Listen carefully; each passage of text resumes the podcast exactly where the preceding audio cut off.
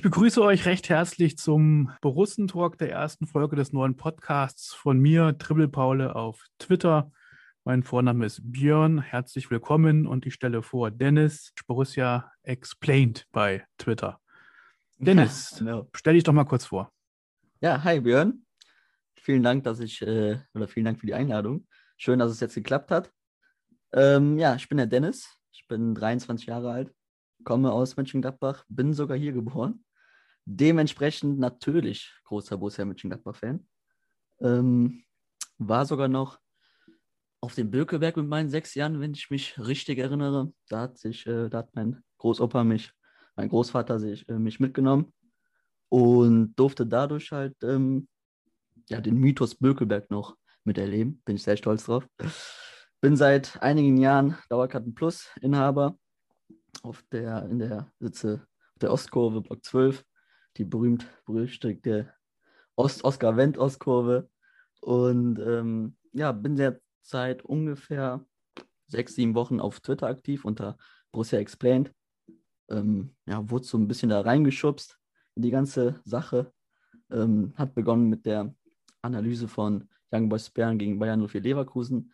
Hintergrund war, ähm, dass ein paar Tage zuvor Marco Rose seinen Abschied ähm, verkündet hat.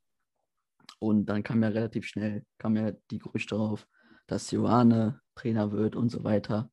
War ja so, so ein heißes Thema am Anfang.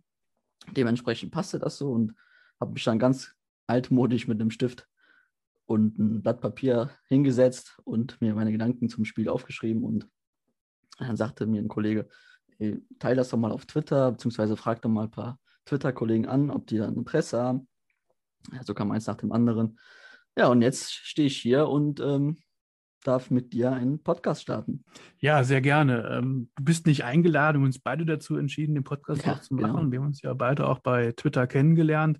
Ja. Ähm, da schrieb jemand, ich weiß gar nicht mehr, wer es war, ähm, macht das doch im Podcast und habe ich dann gleich drunter geschrieben, ich wäre sofort dabei, weil ich da auch Interesse dran habe, mhm. um eben so ein bisschen Gedankenaustausch auch zu betreiben über Borussia. Denn ich komme nicht gebürtig aus, aus Mönchengladbach, ich komme aus Kassel. Das ist in Nordhessen, ist also relativ weit weg. Deswegen habe ich auch keine Dauerkarte im Plus. Bin Mitglied seit 2015. Fan bin ich so seit der Zeit von, von Effenberg, Anfang der 90er, Mitte der 90er, habe also den Pokalsieg ähm, am Fernseher mitbekommen bin mhm. dadurch Fan geworden, weil mir einfach der Verein und vor allem auch die Spielweise sehr zugesagt hat. Ich mhm. wollte eben nicht dieser typische Bayern-Fan werden ähm, und immer alles gewinnen, sondern schon auch ein bisschen herausfordernd und auch ein bisschen leiden, was ja auch dazugehört bei Borussia. Man kennt die Geschichte. Ja. Ja, verfolge deswegen nahezu alle Spiele ähm, am Fernseher. Zwei bis dreimal pro Jahr. Ähm, ich bin Familienvater. Wenn es zulässt, fahre ich auch mal zum Borussia Park, in den Borussia Park. War auch schon im Block 12. Hm dem berühmt-berüchtigten, was ich gar nicht wusste, ehrlich gesagt, weil ich eben auch nicht aus Mönchengladbach komme. Vielleicht kannst du da was zu erzählen, warum das da die Oskar-Wendt-Kurve ist, die Ostkurve. Das weiß ich nämlich gar nicht. Ja, sehr gerne. Ähm, da, war ich, da war ich auch sogar zum Spiel da. Und ähm, da hatte Borussia Mönchengladbach ein Bundesligaspiel gegen Kräuter Fürth. Ähm, mhm. Ich weiß gar nicht, in welcher Saison das war. Auf jeden Fall war das die Saison äh, mit Luc de Jong vorne im Sturm, mit dem Rekordeinkauf damals. Okay, schon ein bisschen her.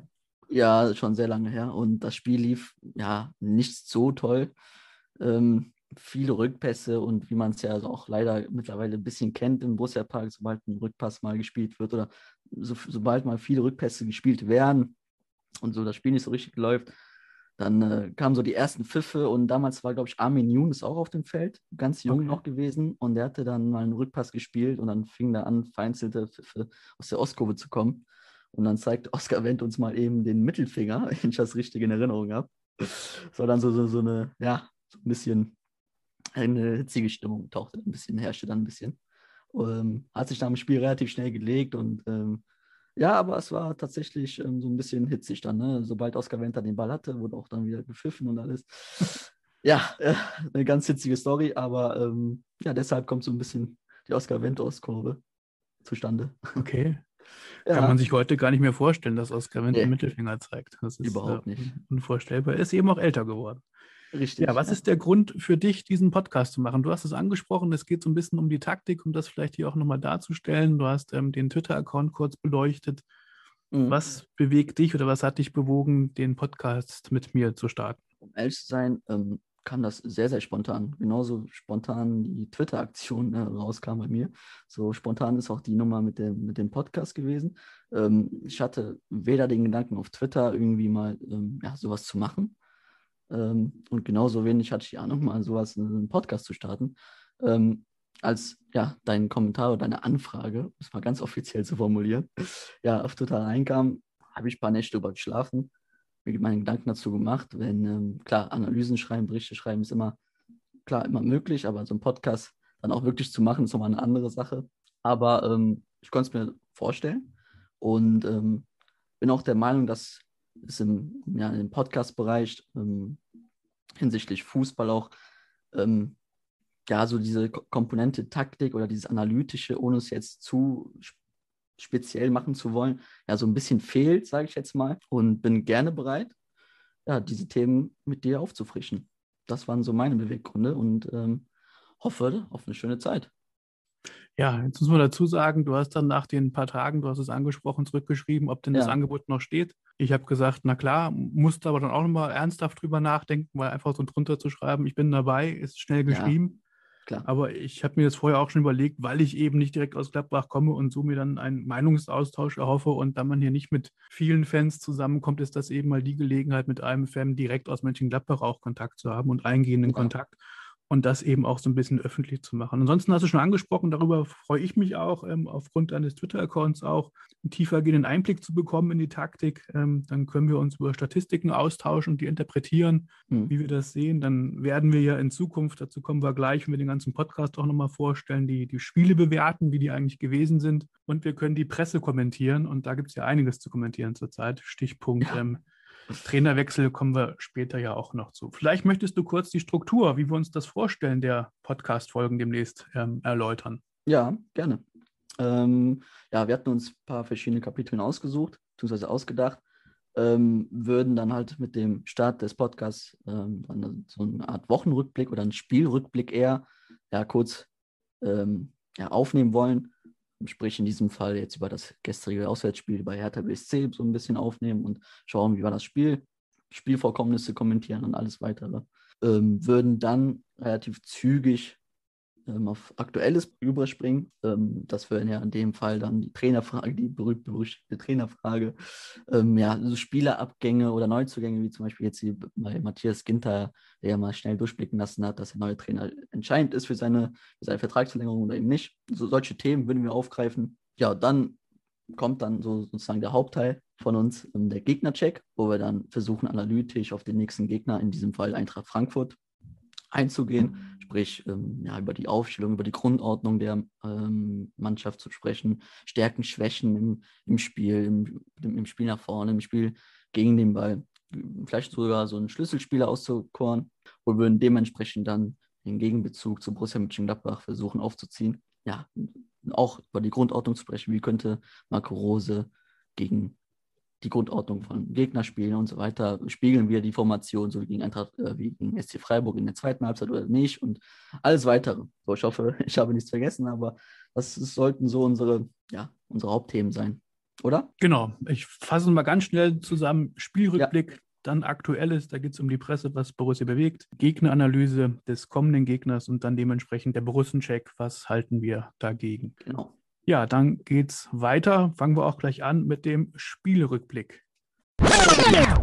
Ja, ähm, Spielrückblick. Dennis, wir haben gegen Hertha gespielt in Hertha 2-2. Ein aufregender Spielverlauf. Auf Twitter war oft zu lesen, ähm, dass die Nerven stark strapaziert worden sind. Hm. Wie war dein Eindruck vom Spiel, Dennis? Also so die Überschrift ist so ein bisschen ja, Matchplan früh über Bord geworfen, ähm, zwangsweise durch die rote Karte von Jan Sommer. Ja, Gladbach blieb am Ende auch nicht, also das heißt am Ende blieb eigentlich nichts anderes übrig, außer ähm, sich tief fallen zu lassen, weil wir haben ja gesehen, was so eine Dreierkette, die breit gezogen steht, wie, bei SC, wie gegen SC Freiburg, was sie mit dir machen kann hinten. Und wenn du da mit einem Mann weniger versuchst, früh zu attackieren, kann es schnell passieren, dass du Lücken hinten aufreißt. Deshalb war es meiner Meinung nach richtig, auf, aufs 4-4-1 sozusagen zu gehen. Ähm, ja, Oskar Wendt musste weichen ja, unter den Umständen natürlich tief stehen und lang, weite Wege nach vorne. Berlin kommt so ein bisschen auf. War es ein ordentliches Spiel, mit ähm, einer guten kämpferischen Leistung. Ähm, der Wille war wieder da, gegen den Ball zu arbeiten, leidenschaftlich zu verteidigen. Ähm, ja, in der ersten Halbzeit sogar mutig nach vorne gespielt, fand ich, äh, trotz Unterzahl. Man hat gemerkt, dass ähm, die Hertha so ein bisschen, hat ja auch Paul, Paul Dada im Interview nach dem Spiel gesagt, so, ein leichtes Kopfproblem. So, man hat gemerkt, dass sie ähm, ja schon ein bisschen Druck verspürt haben nach dem Motto, ja, oh, jetzt, ist, jetzt haben wir einen Mann mehr, jetzt müssen wir kommen. Und ähm, das konnte Borussia gut ausnutzen. Ähm, vor allem das zweite Tor war super herausgespielt. Klar war ein Elfmeter, aber wie der Elfmeter zustande gekommen ist, war, war super herausgespielt. Dieses Steil-Klatsch, Steil-Klatsch war super. Ja, in der zweiten Halbzeit hätte ich mir gewünscht, dass das 2-2 nicht so früh fällt. Ähm, war natürlich so, so ein kleiner Stimmungskiller in, innerhalb der Mannschaft, weil dann war eigentlich klar, normalerweise geht es jetzt nur noch um das 2-2, das irgendwie zu halten. Vielleicht setzen wir auch ein paar Nadelstiche, die ja auch da waren, wenn ich da an die Aktion von Thuram denke, wo, der, hm, wo auch viele dann hitzig diskutiert haben, ob es ein Elfmeter ist oder nicht.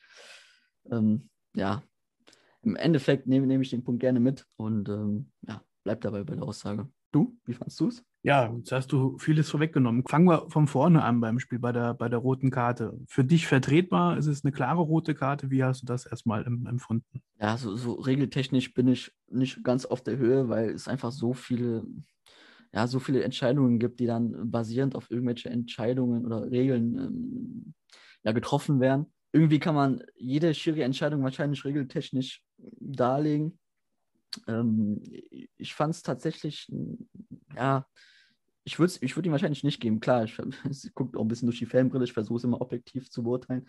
Aber mh, hm, wenn du siehst, wie Zakaria noch, hin, also nachdem Cordoba den Ball berührt hatte, wie Zakaria noch auf der Höhe war und wahrscheinlich noch hingekommen wäre, finde ich das schon ein bisschen hart. Klar, regeltechnisch kann man auf jeden Fall, findet man irgendwo eine Regel, die wahrscheinlich dann die Entscheidung als korrekt dastehen lässt. Ich fand es ein bisschen zu hart. Ähm, Fand aber allerdings auch den Ballverlust leider auch ein bisschen blöd. Der war unnötig, der den langen Ball überhaupt ermöglicht hat. Aber ja, kann man wahrscheinlich geben. Als Fußballfan hätte ich mir gewünscht, vielleicht drückt der Schiri noch mal ein Auge zu. Hat er nicht. Und äh, ja, was soll ich dazu noch sagen? Was ist denn deine Meinung dazu? Ja, ähnlich. Also ich finde es hart, aber vertretbar, das, was überall zu lesen war. Ähm, ja, leider schon. Was man aber vergisst, ist eben, dass das Sommer das Foul begeht und kein Abwehrspieler. Ne? Also wenn mhm. auch Zakaria, glaube ich, noch daneben ist, das, das Tor ist dann leer. Mhm. Und normalerweise kann man schon fast eine rote Karte geben, wenn das Tor gar nicht leer ist und, und noch ein Sommer hinten drin steht. Mhm. Ähm, wenn man das bedenkt, finde ich, ist die, ist die rote Karte klar vertretbar. Ja. Kann man geben, keine klare Fehlentscheidung, aber wäre es jetzt nur gelb gewesen, ich, ich hätte mich als Sertaner immer richtig aufgeregt, glaube ich. Ja, weil klar. Torwart ist ja raus und wenn er an den Ball kommen sollte und Zakaria ist daneben, ist wahrscheinlich der Weg zum Tor komplett frei. Mhm. Also insofern denke ich ähm, eher rote Karte als keine rote Karte. Ja, ich finde den Wechsel dann anschließend ähm, im Sippel zu bringen, war ja sowieso klar ne, und nicht grün. Das, das ergibt sich von mhm. selbst. Sippel ist ein super Ersatztorwart, hat auch wieder Beweis gestellt im ganzen Spiel, wie souverän der die Rolle gleich ausfüllt, so als hätte der die letzten Spiele auch schon gespielt. Ich habe nicht gemerkt, dass er keine Spielpraxis hat. Und ähm, ja. Bent rauszunehmen, um dann auf 4-4-1 umzustellen, war die logische Konsequenz meines Erachtens. Hast du schon gut zusammengefasst. Ansonsten bin ich, bin ich bei dir insgesamt sehr kämpferische ähm, Leistung. Ich bin positiv, ähm, möchte ich festhalten. Sippel, wie gesagt, der, der ein super Spiel gemacht hat. Dann hat für mich mhm. insgesamt die, die Körpersprache wieder gepasst. Die war in den letzten Wochen nicht immer so positiv. Man mhm. hat sie unterstützt, es war der Teamgeist wieder zu, ähm, zu spüren. Einzig negativ aus, aus meiner Sicht, ich bin Fan von Flo Neuhaus, aber in dem Spiel ähm, habe ich ihn kaum wahrgenommen, ehrlich gesagt. Der, ja. der Pass auf Player kam von Tyram, wäre eigentlich ein typischer Neuhaus-Pass gewesen. Hm. Ähm, Player macht das, den Ausgleich, finde ich, auch sensationell auf der Seite und habe wieder so die, die alte Stärke vom Player auch gesehen. Er nimmt sich den Ball, geht durch und schiebt überlegt ins, ins lange Eck ein. Ja. Da würde ich mir gern mehr von wünschen und nicht nur in Anführungszeichen die vier Bundesligatore, die es jetzt geworden sind bei ihm. Hm. Hoffentlich ähm, gibt es da auch so, so einen Formanstieg.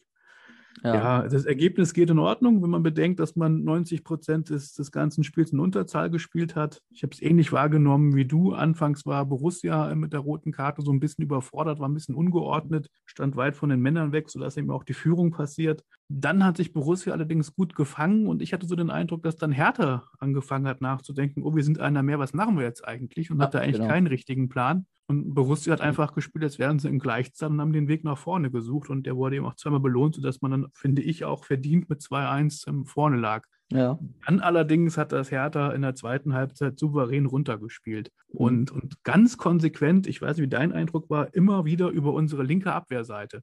Benzebaini war auf der, auf der Seite, ich will nicht sagen verloren, aber da hat man gemerkt, dass einer fehlt. Die sind oft durchgekommen. Oder wie hast du das gesehen? Ja, ist richtig. Hängt auch mit den ähm, Halbzeitwechseln ähm, ja, zusammen.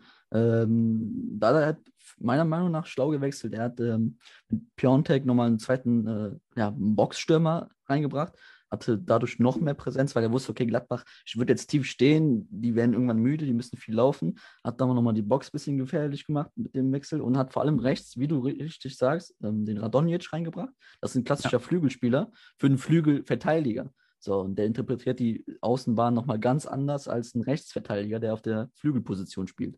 Und ähm, da hast du recht, da haben die, die Rechtsseite wurde oft überladen, vor allem weil auch dann Tikus natürlich auch nicht der klassische ähm, ja, Links-Mittelfeldspieler ist, aller äh, Lucien Favre, Fabian Johnsons Spieler. Äh, der macht auch mal nicht jeden Weg mit nach hinten, was auch vollkommen normal ist. Um Gottes Willen ist keine Kritik, aber dann entstehen halt auch mal, dann entsteht auch mal schnell eine Überzahl für die Ataraner.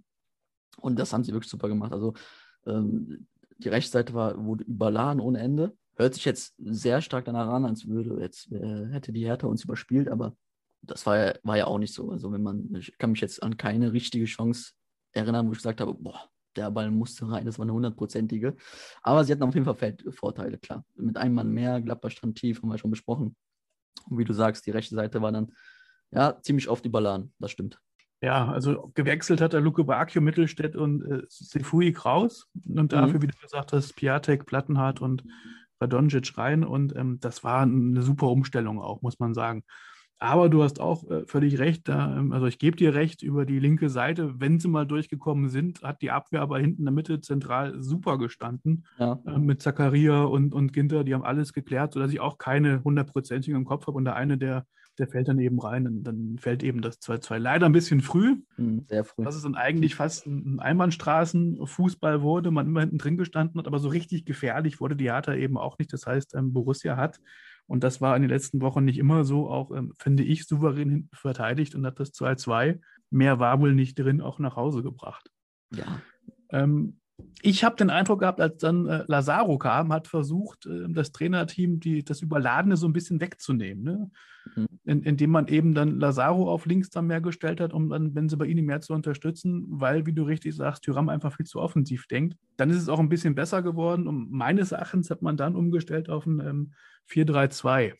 Hast du das ähnlich gesehen? Ähm, bin ich, also ich, ich, ich widerspreche dir ungern, sehe ich anders. Ähm, Lazaro kam ja, glaube ich, auch für Benzebaini, wenn ich mich nicht irre, wenn ich das richtig auf dem Schirm habe. Der kam für Stindl in der 60. Also aus meiner Sicht ähm, hat Rose dann umgestellt auf ein 4-3-2, also Benzebaini, Zakaria, Ginter, Leiner hinten in der Abwehr und dann davor zur Unterstützung von Benzebaini links Lazaro, zentral Neuhaus und Kramer so ein bisschen halb rechts, also so auf den Sechserpositionen, quasi mit drei Sechsern und davor dann Player und Tyram, um eben die Befreiungsschläge, die von hinten kamen, so ein bisschen aufzufangen. Aber je nachdem, wie eben ähm, Hertha auch angegriffen hat, hat sich natürlich alles verschoben, sodass man vielleicht nicht ganz von einem 4-3-2 sprechen kann. Aber ja. ich konnte verstehen, dass das Rose mit dem Wechsel Lazaro für äh, Stendel die Defensive noch ein bisschen versucht hat zu stärken, weil Hertha immer mehr gepresst hat. Mhm. Ja, klar. Äh, Hertha hat, äh, wollte, wollte unbedingt den Dreier, den brauchen sie ja auch. Ähm, wussten sie, dass sie ein Mann mehr sind, hat man ja auch in der zweiten Halbzeit gemerkt. Äh, ähm, Hertha ist angelaufen, hatte auf jeden Fall Feldvorteile. Ähm, mit Lazaro hat, äh, wollte Rose mehr Entlastung sorgen auf den, auf den Außenbahnen. Hat er erst äh, rechts Mittelfeld gespielt, sozusagen im 4-1 und hat später dann, äh, als Benzebaini raus musste, dann den Linksverteidiger gemacht. Also für mich war es ein klares 4-4-1 durchgängig. Ähm, später kam auch nochmal Embolo für Stindel, ähm, oder nicht für Stindel zumindest, hat Embolo aber die Position vorne übernommen. Und hat, ja, hat versucht, Bälle festzumachen, aber du, dann ging als Einzelstürmer gegen eine Dreierkette dann ja, irgendwie einen Ball zu behaupten, auch wenn Embolo die große Stärke besitzt, Bälle mit dem Rücken zum Tor festzumachen. Aber bei drei Innenfeld, bei Rose sagt ja auch nach dem Spiel, ähm, ja, wenn, wenn ich äh, einmal weniger bin, dann äh, bin ich auch kein Genie und kann irgendwie äh, ja, die Feldnachteile sozusagen irgendwie noch nachbessern und äh, für Gleichzahl sorgen, womit der ironisch natürlich auch recht hat. Das hat man einfach gemerkt, da brauchen wir nicht über rumreden, das ist eine einfache Mathematik, ein Mann weniger. wir hatten halt unheimlich weite Wege zum Tor, weil wir standen halt sehr tief und Berlin kam sehr drückend. Ja, gegen Ende des Spiels hat man schon gemerkt, ja, wenn jetzt noch der ein oder andere Ball sauber kommt, wenn wir es schaffen, schneller nachzurücken, dann ist vielleicht sogar noch ein Konter drin, weil Berlin natürlich auch immer mit der zunehmenden Minute halt auch immer offensiver wurde. Aber ja, im Endeffekt können wir, glaube ich, uns nicht darüber beschweren, dass wir einen Punkt in Berlin geholt haben. Mehr war auch, glaube ich, echt nicht drin nach dem Spielverlauf. Mir wäre vor allem auch unverdient gewesen. Also ja, ich klar. erinnere mich an Eckball kurz, kurz vor Schluss ähm, in der absoluten Schlussphase. Wenn der reinfällt irgendwie oder gut kommt, dann geht man vielleicht glücklich mit einem 3-2 nach Hause oder fährt mit einem 3-2 nach Hause. Ja. Aber es wäre dem Spielverlauf nicht entsprechend gewesen. Also Hertha versuchte gegen Ende immer mehr, ähm, das hast du ja auch angedeutet, auf den, auf den Sieg zu gehen, sodass sich hinten mehr Räume ergeben haben. Aber Borussia war, und wenn die rote Karte so früh ist, nicht in der Lage, ähm, schnelle Konter zu fahren letzten Endes und, und die vernünftig ähm, und präzise auszuspielen, was eben auch wirklich, du hast es angesprochen, geschuldet ist, dass man eben mehr laufen musste. Hat man auch gesehen, Borussia ist weniger gelaufen als Hertha, ist aber auch klar, mit einem Spiel weniger, einem Spieler weniger. Ja, war aber trotzdem relativ ausgeglichen. Also so groß war der Unterschied nicht. Ich glaube, vier Kilometer oder so. Mhm, ähm, ja, ich habe hier 114 zu 107 Kilometer. Ja, ja, genau, oder sieben. Ja. Und das ist ja nicht ja. ein ganzer, ganzer Spieler, der sonst so im Schnitt um die 10, 11 ja. Das hat Borussia schon gut kompensiert, muss man sagen. Und ja. insofern geht für mich auch, wie gesagt, das Ergebnis in Ordnung. Ja, auf jeden ja, Fall. Ja, kommen wir zum nächsten Punkt, äh, Aktuelles.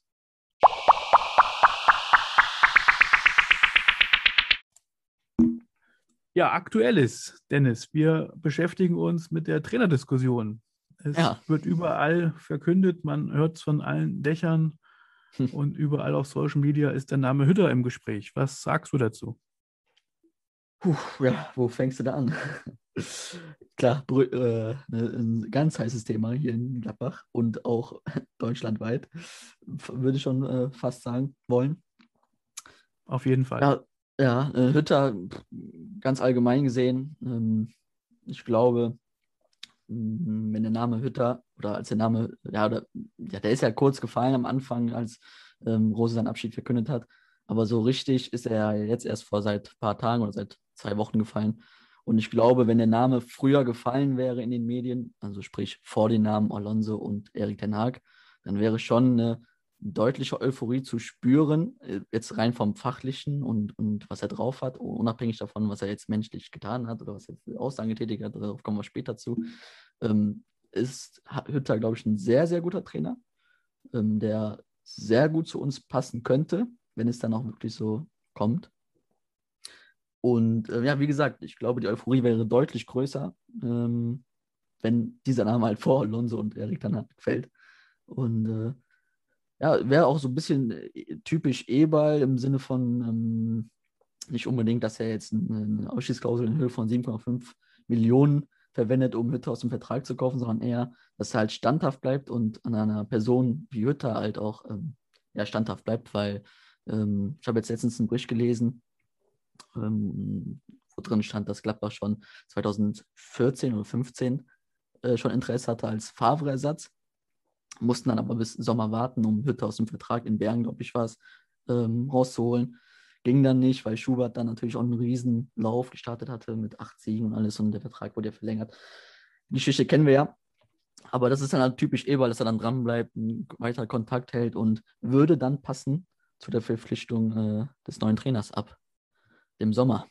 Deine Meinung dazu, lieber Björn? Stimmt, du, du ähm, sprichst wahrscheinlich auch die Verpflichtung von Favre damals an, wo Eber ja auch mehrfach betont hat, dass er mit Favre schon Jahre vorher mal einen Kontakt war, sich getroffen hat, ausgetauscht hat. Genau. Und er Favre im Hinterkopf behalten hat, das könnte mal einer sein für Borussia.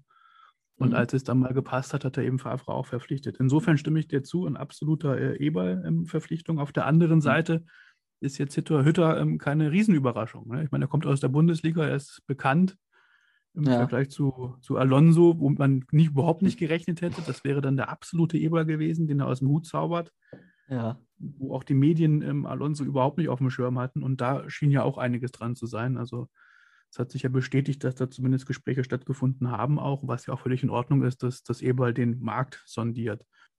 Dennis, kannst du verstehen, dass ähm, die Fans, und dazu gehöre ich auch, so ein bisschen Bauchschmerzen damit haben, dass Hütter ähnlich wie Rose mit einer Ausstiegsklausel quasi ähm, vertraglich verpflichtet wird und man davon Gebrauch macht, auch wenn Hütter jetzt drei Jahre in Frankfurt dann gewesen ist und Rosen nur zwei, ist es ja trotzdem vergleichbar. Es wird ein mhm. Trainer rausgerissen aus dem Verein. Ja, kann man so sehen. Ähm, ist, ist ein schwieriges Thema. Klar, wir sind jetzt im, im Fall Marco Rose natürlich stark betroffen gewesen.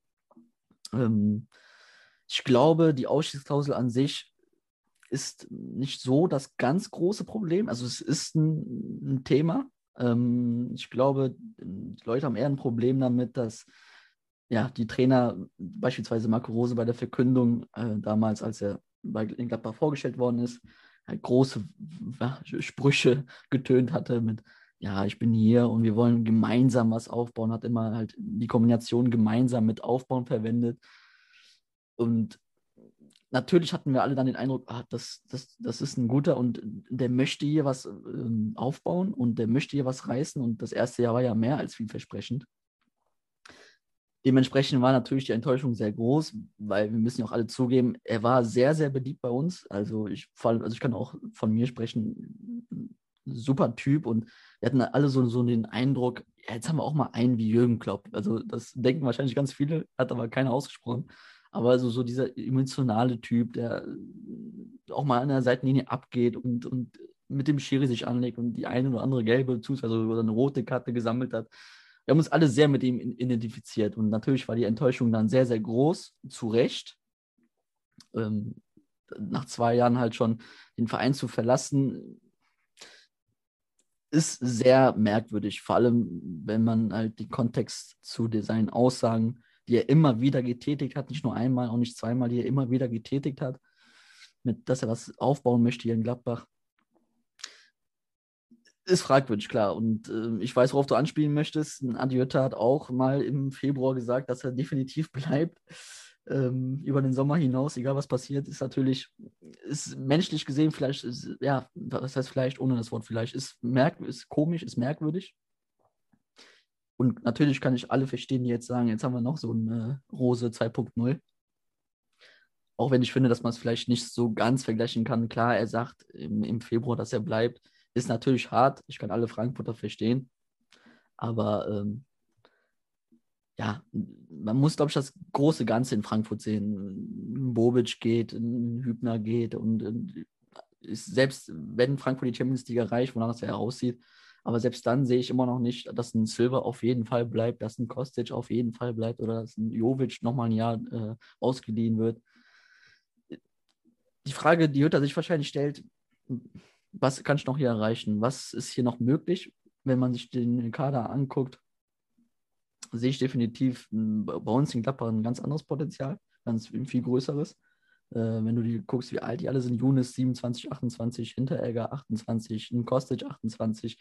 Also, was ist noch überhaupt drin? Also, was ist möglich? Und ähm, im Kontext mit, den, ja, mit der Unsicherheit, mit der Planung, im Management kann ich durchaus verstehen, dass wir da in Betracht zieht, nach Gladbach zu kommen. Das ist natürlich menschlich gesehen vielleicht ja nicht so sauber ist, weil er sich halt Ende Februar zu, äh, zu der SG bekannt hat, ist natürlich verständlich.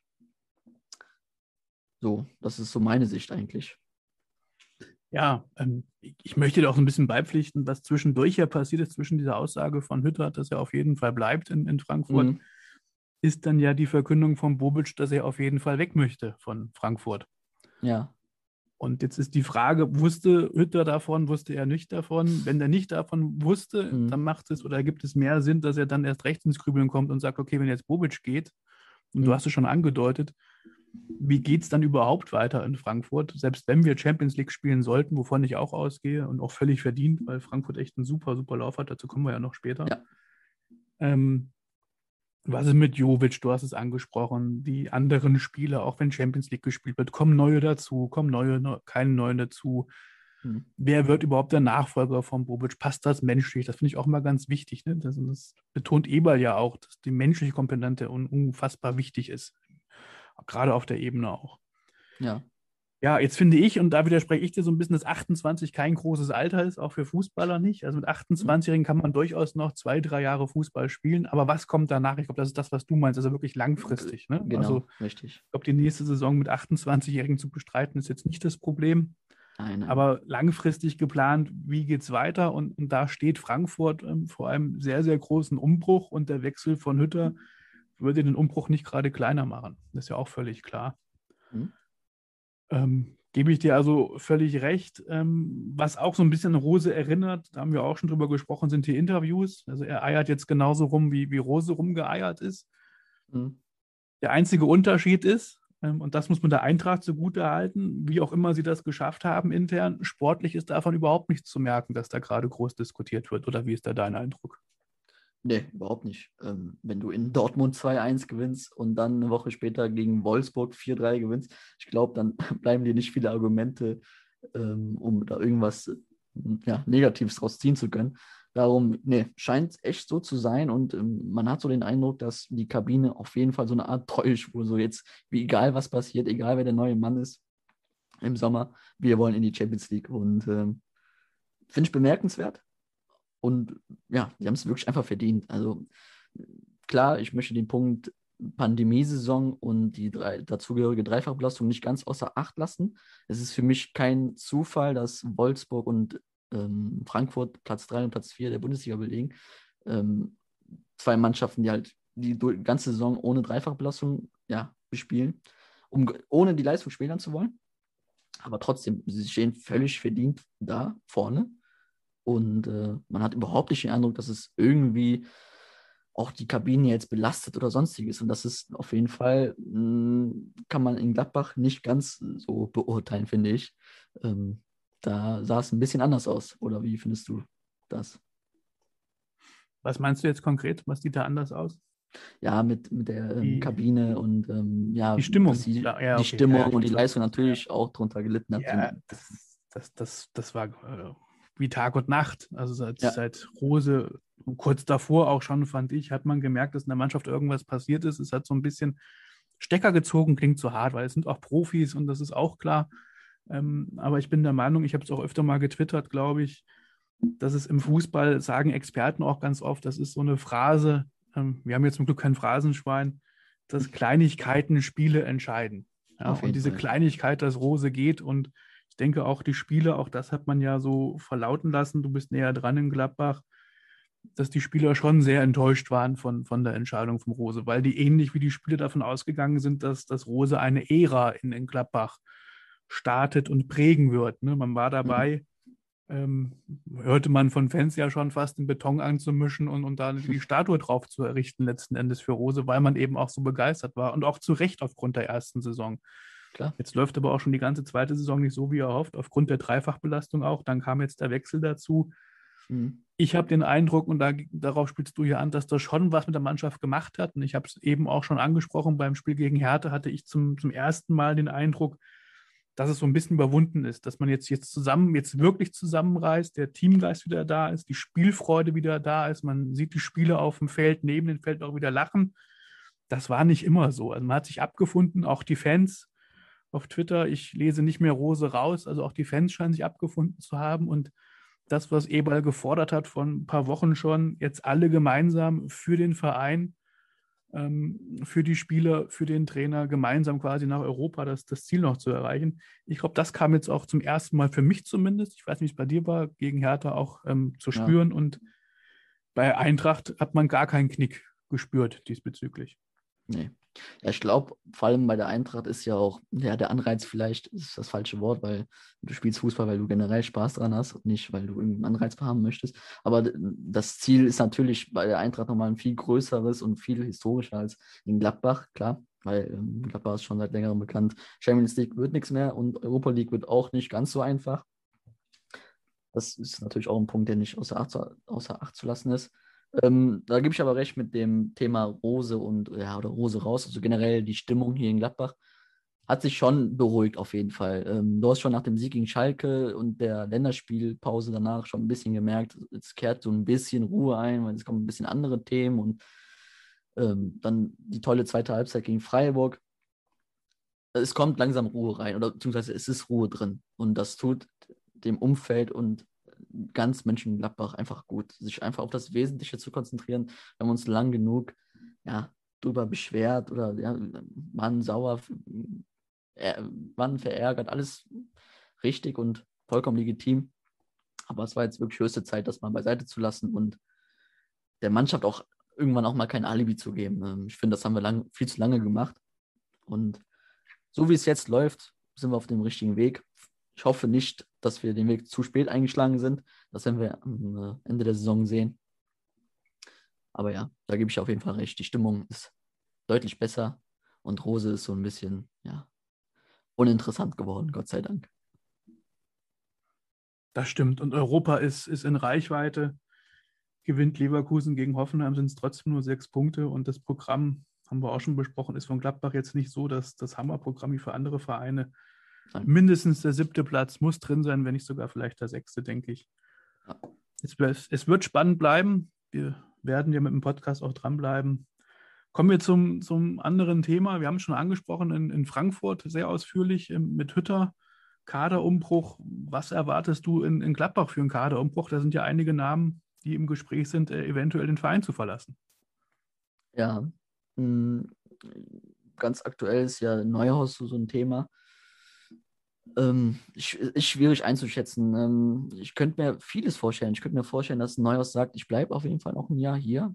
Ich könnte mir aber auch genauso gut vorstellen, dass Bayern München sagt, so, jetzt als äh, Brazzo, als Adjamicic, äh, dass ich dem Flick doch noch einen Gefallen tue und äh, ihm seinen Wunschspieler kaufe, der ja anscheinend auch Neuhaus ist, so wie man hört in Gladbach. Kommt drauf an. Also Neuhaus hat ja auch so zwischen den ja, Zeilen gesagt, dass er die Zukunft nicht so deutlich sieht, wie andere es tun, ähm, im Zusammenhang mit dem, mit dem Wechsel. Also es hörte sich ganz positiv an. Ich könnte mir gut vorstellen, dass er sagt, ich bleibe noch ein Jahr und nehme das ein Jahr noch mit in Gladbach ähm, Thema Ginter ist sehr stark trainerabhängig. So, das hat er ja auch offen und ehrlich so auch in den Interviews gesagt. Da wird die Frage vielleicht sein, ob der Bleiben wir noch, warte, warte vielleicht Achso, ja. noch ganz kurz bei, bei Neuhaus. Ich meine, er hat ja auch Vertrag ja. bis 24. Ja, das ist richtig. ist jetzt ja nicht so wie bei anderen, du wolltest schon zu Ginter kommen, dass der Vertrag ja. quasi äh, nächstes Jahr ausläuft. Also nee, ist richtig. Mhm hätte jetzt Gladbach äh, nicht wie bei anderen Spielern, wir kommen gleich noch drauf, bei Ginter zum ja. Beispiel, das große Interesse, den jetzt dieses Jahr verkaufen zu müssen, weil der Vertrag nächstes Jahr ausläuft. Das stimmt. Ähm, Und, aber soweit ähm, ich weiß, ist eine Ausschießklausel drin, ne? oder? Ja, das wollte ich dich gerade fragen. Achso, ähm, habe ich die Frage Ist schon eine Ausstiegsklausel drei Jahre vorher drin? Das wäre halt spannend. Ne? Ich meine, da gibt es 24, das sind noch drei Jahre. Ja. Und wenn eine drin ist, muss die ja ziemlich hoch sein. Ja, ich habe mal was von 40 Millionen gelesen. Ähm, okay. Da ist halt die Frage, zahlt das ein Club? Wenn ich an Bayern München denke, die ich ja eben erwähnt hatte, die haben schon 40 Millionen ausgegeben für Upamecano, verlieren Alaba und Boateng ablösefrei. Da ist die Frage, möchte Bayern das jetzt nochmal so viel Geld auslegen? Und ob andere Vereine natürlich dran sind, weiß ich nicht. Man hört immer wieder Dortmund, aber das kann ich mir nicht vorstellen, dass Dortmund die Kohle dafür hat. Ähm, also ich hoffe, dass. Rose das sich auch nicht traut, äh, wenn er nee. bei der Pressekonferenz, er wurde mehrfach darüber ähm, befragt, ob er Spieler ja. mitnimmt nach Dortmund und er hat gesagt, ein Rose nimmt keinen Spieler mit und wenn ein Rose das sagt, passiert das auch nicht. Da, also da bin ich noch gespannt, ob das wirklich so ist. Mhm. Ähm, wenn das nicht so sein sollte, wirft das wieder kein gutes Licht auf, auf Rose. Da bin ich mal ganz gespannt. Ich kann mir auch nicht vorstellen, dass Rose, äh, das Neuhaus zu, zu Dortmund geht. Ähm, Nein. Auch wenn sie ihn brauchen sollten. Ich glaube tatsächlich Bayern, aber du hast das Fass Bayern aufgemacht, dem wir noch ganz andere mhm. Probleme jetzt gerade mit dem DFB auch und, und Nationaltrainer ja, mit. Flick. Da muss man sowieso mal abwarten, wie es überhaupt weitergeht. Ja. Und wie bereit ist Bayern München in die Ta Tasche zu greifen und 40 Millionen auszugeben. Gerade jetzt auch in mhm. Corona-Zeiten sind 40 Millionen für ein Neuhaus auch kein Pappenstiel. Muss man abwarten. Ich hoffe, dass er keine Ausstiegsklausel hat. Ich habe davon nichts gehört. Du bist, du bist näher dran. Wenn er eine haben sollte über 40 Millionen, entspricht das ungefähr nach Transfermarkt eben äh, auch dem aktuellen Marktwert, der aber 38 Millionen ähm, taxiert ist. Ja. Man würde also die drei Jahre Vertrag relativ günstig kaufen können. Ne? Ich hätte erwartet, dass es dann höher ist. Muss man, ja, muss man vielleicht abwarten.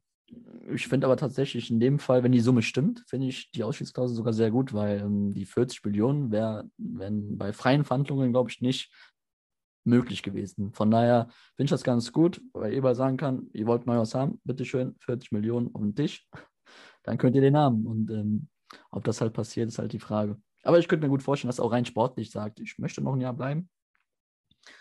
Da ist halt die Frage, wie sehr der Name Hütter natürlich beeinflusst. Ja, worauf du anspielst, sind die Pandemiebedingungen, dass eben das Geld nicht so locker mhm. sitzt. Genau. Vor der Pandemie, wenn ein Spieler äh, knapp 40 Millionen wert ist und er hat noch drei Jahre Vertrag, da musst du aber ordentlich drauflegen eigentlich. Ja. Und ich glaube, Eberl, so kennen wir ihn ja auch, der, der würde auch knallhart verhandeln. Also insofern ist die Vertragsklausel im Moment, schätze ich, und darauf willst du auch hinaus, unter Pandemiebedingungen wahrscheinlich realistisch mit 40 ja, Millionen. Finde ich auch. Ja, also im Moment haben wir schon angesprochen, so ein bisschen außer Form. Ich würde ihn gerne noch ein paar Jahre in Gladbach sehen, ein oder zwei Jahre, dass er dann wirklich geht. Mit, auf der anderen Seite will einer wie Neuhaus, das kann ich auch verstehen. Ich meine, der ist jung, der will, der will international Champions League spielen. Ich würde es ihm jetzt auch nicht übel nehmen. Er war lange bei, bei Gladbach, hat super gespielt. Wenn er jetzt gehen würde, ähm, Im Vergleich zu Rose, der nach zwei Jahren gleich gegangen ist, könnte ich dessen Neuhaus eher verkraften. Und so. Ginter, du hast Ginter angesprochen. Geht da nicht? Wie siehst du da die Chancen? Ja, eben kurz angerissen das Thema. Ich glaube, das ist tatsächlich sehr äh, trainerabhängig. Äh, hat er ja auch, äh, der gute Ginter, ja auch mehrmals vermeldet in den Interviews gesagt, dass der neue Trainer natürlich die wichtigste Personalie im, im sportlichen Bereich ist. Ja, und einfach primär wichtig ist für die, nächst, für die Zukunft, für die nächsten Jahre wohin soll der Weg einschlagen. Und ähm, ich könnte mir gut vorstellen, dass beim, ja, wenn der richtige Trainer da ist, dass Ginter sagt, das wird jetzt hier mein letzter Vertrag. Ich meine, der ist ja auch schon in Anführungszeichen schon 28 Jahre alt. Sprich, viele Verträge wird er nicht mehr unterschreiben. Und dann kann ich auch sehr gut nachvollziehen, dass er sich die Gedanken macht und sich fragt, okay, wird das jetzt hier mein letzter Vertrag? Und natürlich muss er dann wissen, in welche Richtung geht das Ganze hier. Und da kann ein Adi Hütter, ja, weiß ich nicht, ist schwierig einzuschätzen, ob ein Adi Hütter ja genau dann der Typ ist, den Ginter, wo Ginter dann sagt, ja, das, das kann in die richtige Richtung gehen, wenn wir sehen, abwarten müssen. Ich hoffe natürlich, dass Ginter bleibt, denn äh, er hat sich schon sehr, sehr stark äh, entwickelt, ohne jetzt zu sehr aufs Sportliche abzudriften. Aber ähm, wäre schon sehr, sehr wichtig, wenn so ein Führungsspieler enthalten bleibt in, in, in der Mannschaft. Und ähm, ich glaube, das siehst du ähnlich. Eh Ganz genau, dem ist nichts hinzuzufügen. Ich sehe es genauso wie du. Er hat es im Interview auch mal ähm, erwähnt. Er macht es ja. vom Trainer abhängig, aber wir wissen, wie es in Gladbach weitergeht. Auf der anderen Seite mit 28, wenn irgendein großer Verein aus England, ich weiß nicht, ob er da Wünsche hat oder nicht, wenn jemand wechseln möchte mit 28, dann müsste er es jetzt tun. Dann macht er es nicht, dann wird er wahrscheinlich für die, äh, andere Vereine in Europa äh, uninteressant, weil er dann einfach zu alt wird. Ne? Das muss man einfach ja. schon wissen und dann auch berücksichtigen. Aber nach allem, was man hört, scheint er sich ja wohl zu fühlen. Und wenn er im Interview schon sagt, ähm, es ist vom Trainer so ein bisschen abhängig, heißt das für mich eher, äh, dass er gewillt ist zu bleiben, wenn auch ein passender Trainer kommt. Also da mache ich mir ja. nicht so große Sorgen bei Neuhaus. Mhm. Tyram ist im Gespräch zu, zu wechseln oder auch als Abgang eventuell in, in Frage kommt. Wie siehst du das? Ja, auch da hat man ja auch was von einer Ausschießklausel zwischendurch gelesen, irgendwie knapp über 30 Millionen. Aber da bin ich, also da lege ich mich fest, Tyram wird nicht wechseln im Sommer. Egal was passiert in dieser Saison, egal ob wir Europa erreichen oder nicht. Ich glaube, so besonnen ist der Kerl und so besonnen ist auch die, die Familie, der Vater, um das vernünftig einschätzen zu können, dass Tikus eine super erste Saison hatte, eine eher durchwachsene zweite Saison und jetzt erstmal darauf bedacht sein sollte, jetzt eine dritte gute Saison wieder in Gladbach einzulegen. Und dann scheint mir ein Wechsel eher wahrscheinlicher, also wahrscheinlicher zu sein als äh, in diesem Jahr. Da lege ich mich gerne fest. Ich kann mir nicht vorstellen, dass Tyram gehen wird. Die Zuhörer und ich werden dich beim Wort nehmen, Dennis. Ähm, mhm. ich sehe es ein bisschen ja. schwerer. Ich, ich finde es schwer einzuschätzen. Okay. Der Vertrag ist ja. bis 23, ein Jahr kürzer als bei Neuhaus. Ähm, von der ja. Ausstiegsklausel habe ich auch gehört. Mhm. Du hast völlig recht. Ich schätze Tyram und gerade durch seinen Vater als sehr geerdet ein, aber der Berater ist Mino Raiola. Da haben wir jetzt das auch stimmt. einiges gehört von, von Holland in, in Spanien, wie der Vater da mit Raiola, äh, Raiola äh, durch die Gegend tingelt.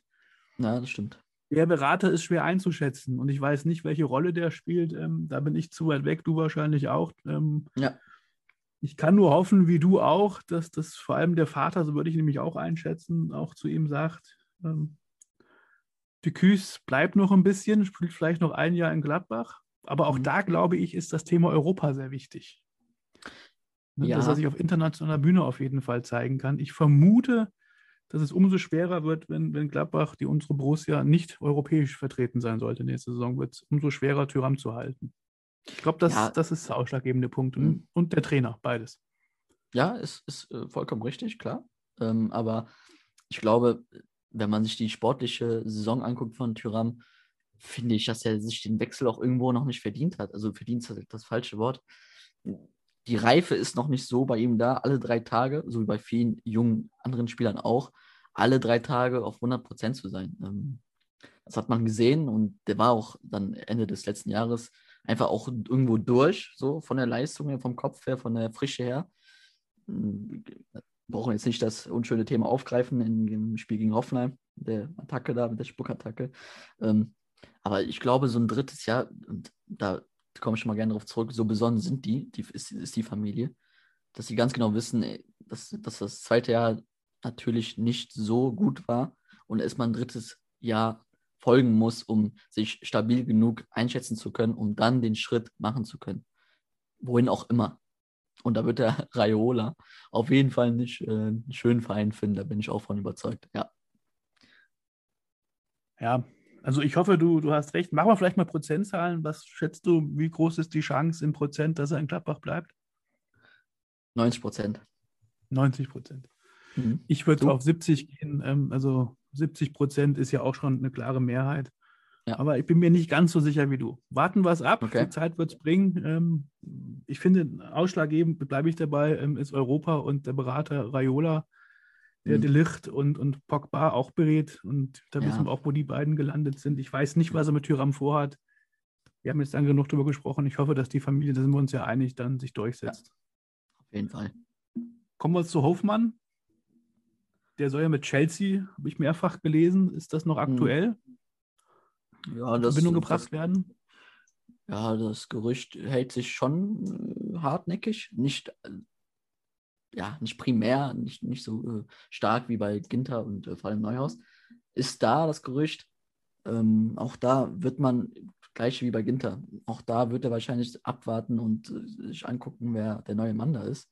Weil auch bei ihm wird das mehr oder weniger der letzte Vertrag wahrscheinlich sein. Auch er ist schon Ende 20, 27, glaube ich, müsste der sein, 28, auf jeden Fall im gleichen Altersbeschnitt äh, wie Ginter. Ja, auch wie gesagt, da wird es halt auch wichtig sein, wenn der neue Trainer wenn der neue Trainer ist im, im Absommer. Und ähm, wobei bei Hofmann ich das schon eher für ja, einen Abgang eher für realistisch halte, weil äh, wenn man sich so die Interviews oder die Aussagen von ihm anhört oder durchliest, wie auch immer, ähm, kann man schon raushören, dass er nicht abgeneigt wäre, nochmal so einen Schritt ins, Au ins Ausland zu machen zu wollen. Äh, er beschreibt sich immer als abenteuerlicher Mensch und dass er sich gerne immer, dass er, ja, dass er gerne verreist und auch sich gerne andere Städte anguckt in seiner Freizeit und alles. Ähm, hat das auch in Bezug auf eine journalistische Frage ähm, im Podcast von Kika Meets The Zone oder andersrum, sorry, wenn ich mich da jetzt vertue, da hat der Journalist auch die Frage gestellt, ähm, ob er denn sich das vorstellen kann zu wechseln. Und da hat er genauso geantwortet, dass er sich als Abenteurer ansieht und gerne andere Orte auch kennenlernt in dem Bezug. Müssen wir abwarten. Ich wird auch ja, vom Verein, vom äh, Cut, Cut, Cut, Cut, habe ich wieder versprochen. Kurze Pause. Okay. Kann Findest du wieder rein? Ja, okay. Ja, ja ähm, wird auch abhängig sein vom äh, Verein, der an ihm interessiert ist, wie, wie sehr ihn, die, die Vereine ihn wollen kann ich nicht einschätzen. Man hört immer wieder Chelsea, sonst hört man nicht so viel von, äh, von Vereinen, die, die in der Hofmann interessiert sind. Ja, ist schwierig einzuschätzen. Ähm, ich kann mir nicht vorstellen, dass äh, Eberl Ginter und einen Hofmann ziehen lässt. Vor allem bei Hofmann soll auch keine Ausschiedsklausel drin sein. Klar, wenn der Hofmann sagt, ich möchte gehen, dann geht er, aber ich kann mir auch gut vorstellen, dass Eberl dann auch irgendwann sagt, Kollege, jetzt ist mal gut, äh, irgendwann muss ich auch mal an die Interessen des Vereins denken. Und bei Hofmann auch einfach dann die Reißleine zieht und sagt, nee, Kollege, dieses Jahr auf jeden Fall nicht. Wie sieht es bei dir aus? Was, Vertrag was sind deine Gedanken? Bis, bis, Vertrag läuft bis 23, also auch da besteht kein, kein Zwang für Borussia. Ja. Mhm. Also man muss sie nicht verkaufen, weil es ist immer dann gewollt, dass das Spieler dann verkauft werden, wenn noch ein Jahr Vertrag ist, um eben der Gefahr aus dem Weg zu gehen, dass man Spieler ablösefrei gehen lassen muss. Ja. Ähm, Berater ist wohl ein gewisser Dr. Gutfleisch und Hofmann okay. ist der einzige Profi bei ihm, den er vertritt. Mhm. Spricht eher für, für einen geerdeten Berater, also nicht wie bei Tyram, der eventuell dann alles in die Wege leitet oder versucht, jemanden dann wegzueisen zu einem großen Verein. Ja. Kann ich mir nicht vorstellen, dass dieser Berater da äh, in die Bresche springt. Wie du sagst, es wird von Hofmann abhängig sein, auch wiederholen uns, was hat der Trainer vor, wer kommt als Trainer, wie ist die Aufgabe in Gladbach, ist es noch attraktiv ja. für ihn in Gladbach zu bleiben? Ich meine, er ist jetzt auch im gewissen Alter, ähnlich, ähnlich wie Ginter, ähm, haben wir auch schon angesprochen, der nächste Vertrag kann entscheidend sein, also wenn ins Ausland, dann wäre jetzt das richtige Alter gekommen. Ich ja. denke, das wird Hofmann ähm, abwägen. Ich denke, wir sind uns einig, wenn er gehen sollte, ist ihm keiner großartig böse. Er hat Großes geleistet. Er kam von Dortmund, und hat, finde ich, sich super entwickelt. Also gerade auch in der Champions League überragende Spiele gemacht. Ja. Ähm, er galt mal so ein bisschen ähm, hart formuliert als Chancentod auch, wenn Hofmann hm. vom Tor ist. Aber das hat sich auch deutlich gebessert vom Tor, finde ich. Ja, ähm, sehr stark. Das ist deutlich, deutlich, deutlich besser geworden. Wesentlich ruhiger und, und abgeklärter vom Tor. Und auch sonst hat er unter Rose ähm, richtig, ist er richtig aufgeblüht, finde ich. Auf jeden Fall. Ich finde auch, also er ist elementar wichtig für unser Spiel, was auch ähm, das, das Pressing-Moment oder der Pressing-Auslöser beschreibt ähm, Rose ihn immer als, äh, ja, als, wie gesagt, als Pressing-Auslöser, weil er halt auch einfach das Gefühl erfährt, okay, in welchem Raum muss ich mich, ähm, ja, wo muss ich mich äh, positionieren, wann muss ich angreifen, wann mache ich den Raum hinter mir zu und da ist er sehr, sehr stark drin. Und ja, was er auch, so. genau, und was er noch richtig gut kann, ist, dass er, der hat auch dieses Gefühl für, okay, wann muss ich in die Schnittstelle, wann muss ich in die Tiefe. Wenn ich an das Spiel gegen Bayern München denke, im Januar, wo wir 3-2 gewonnen haben, die ersten zwei Tore, äh, die waren ja quasi eine Kopie. Stündel äh, zentral den Ball, Hofmann perfekt, läuft perfekt in die Schnittstelle hinter die Viererkette und bekommt perf im perfekten Timing den Ball zugespielt und bleibt zweimal cool vor dem Tor, was du ja auch angesprochen hast ich kann mich erinnern, damals zu André Schubert Zeiten, wo Hofmann neu kam und auch zu den anfänglichen Zeiten von Dieter Hecking auch, wo er wirklich sämtliche Chancen liegen lassen hat. Ähm, das hat sich so stark geändert. Da ist er, stand er vor Neuer zweimal und hat sau cool das Ding reingemacht. Ganz cool. Und äh, auch letztes Jahr in München, wo wir da knapp 2-1 verloren haben gegen Ende der letzten Saison. Auch da hat er das in, in Tor gemacht. Ähm, auch vor Neuer cool geblieben also er, ist, er hat schon einen Riesenschritt gemacht und ich muss zugeben, das hätte ich auch nicht so gedacht. Äh, er hatte ja so, so ein bisschen so einen Stempel drauf gehabt, muss man ja so offen und ehrlich sagen, auch in Mönchengladbach. Das hat sich schon sehr stark äh, geändert. Also ja. ähm, er hat ein ganz anderes Standing. Jetzt hast du ein äh, wesentliches Tor, finde ich, das mir in Erinnerung geblieben ist, ähm, vergessen in der Champions League, Pass von, von Neuhaus, von, von Mittellinie und? quasi aus und dann schickt er ihn, ich meine, es war Madrid, hilf mir. War es Madrid? Hm, es war Mailand in Mailand. War Mailand, ja, eins, eins von ja. beiden war es, ähm, wo er dann eiskalt durchrennt, wie du sagst, die, die Situation richtig erkennt. Ja, klar, es war Mailand. Und dann geht er drauf zu, bleibt eiskalt. Ich meine, andere fangen da an zu überlegen, also auch ganz andere Spieler. Und er hat mhm. genug Zeit gehabt zu überlegen, weil es ja. gab nur noch eine Richtung. Es war nichts ja. mehr links und rechts zum Abspielen. Ja. Und er macht den eiskalt rein gegen Mailand. Das war schon überragend. Ähm, das ist mir auch in Erinnerung geblieben, neben den ganzen anderen Toren, die du auch genannt hast. Ja. Mhm. Wäre, wäre bitter, aber eher zu verkraften als ein Ginter aus meiner Sicht zum Beispiel.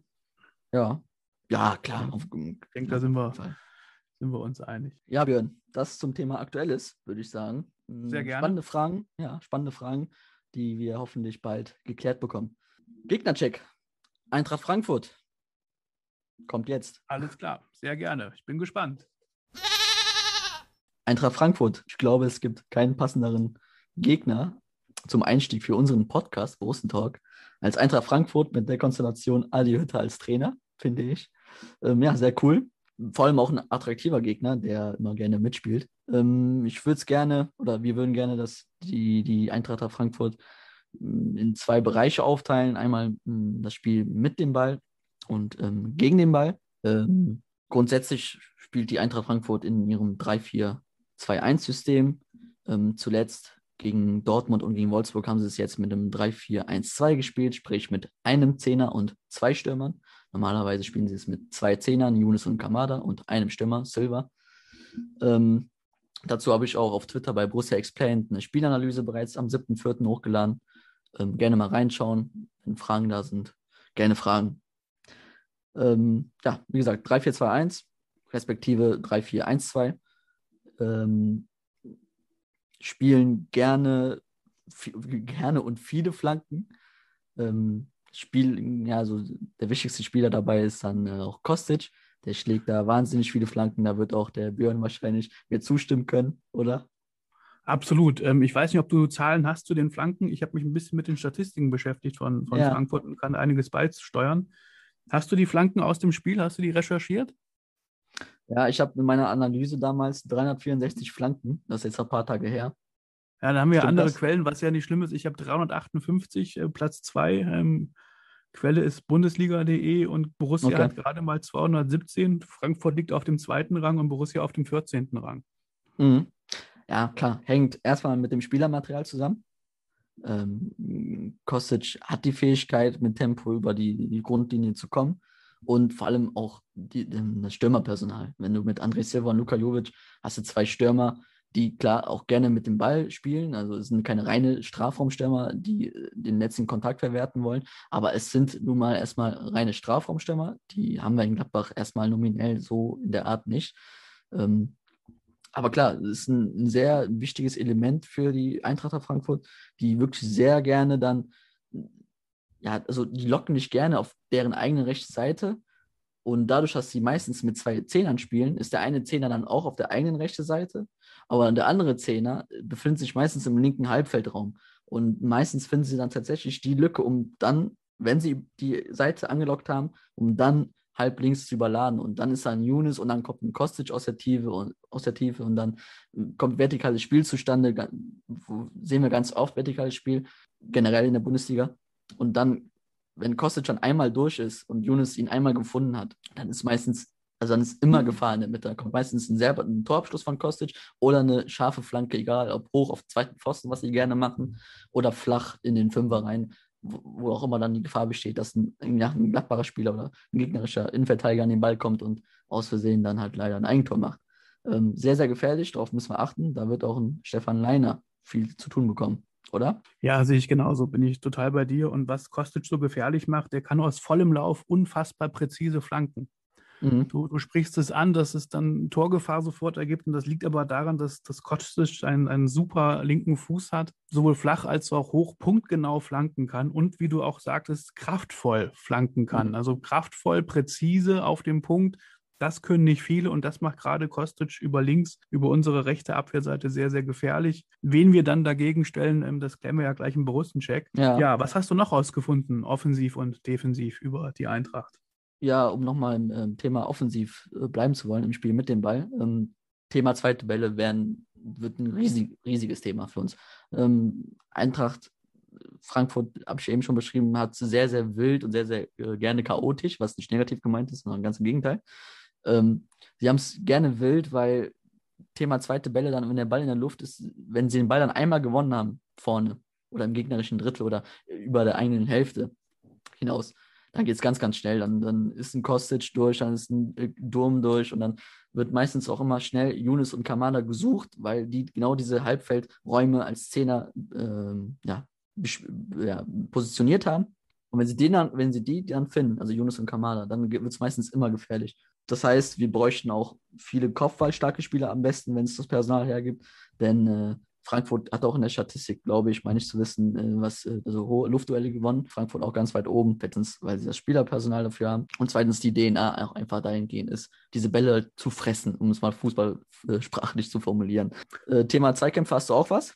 Ja, genau. Gewonnene Zweikämpfe liegt Frankfurt mit 3143 zurzeit auf Platz 4, während Borussia auf Platz 7 liegt mit 3030. Und mhm. was auch so ein bisschen deine These stützt zum, zum chaotischen Spiel, ähm, ist auch das aggressive Spiel von Frankfurt. Die haben die meisten gelben Karten mit 67 zurzeit. Borussia ist, und, und damit sind sie Erster und Borussia ist Sechster mit 52. Ähm, spielt genau das rein, was du auch sagst. Sie spielen den Ball Kick and Rush like nach vorne ja. und gehen dann auf den zweiten Ball direkt. Und wenn sie eben den zweiten Ball nicht unbedingt gewinnt, dann spielen sie eben auch faul, um einem keinen Konter zu, zu laufen oder in einen Konter zu laufen. Das ist schon ziemlich clever und sieht chaotisch aus, ist aber alles so gewollt und geplant. Ne? Das siehst du genauso. Sehe ich genauso, eins zu eins. Spielaufbau generell, ähm, was ist da wichtig? Ähm, klar, ganz prinzipiell gesagt, Dreierkette hat immer den Vorteil, dass du im Spielaufbau normalerweise immer einmal mehr bist.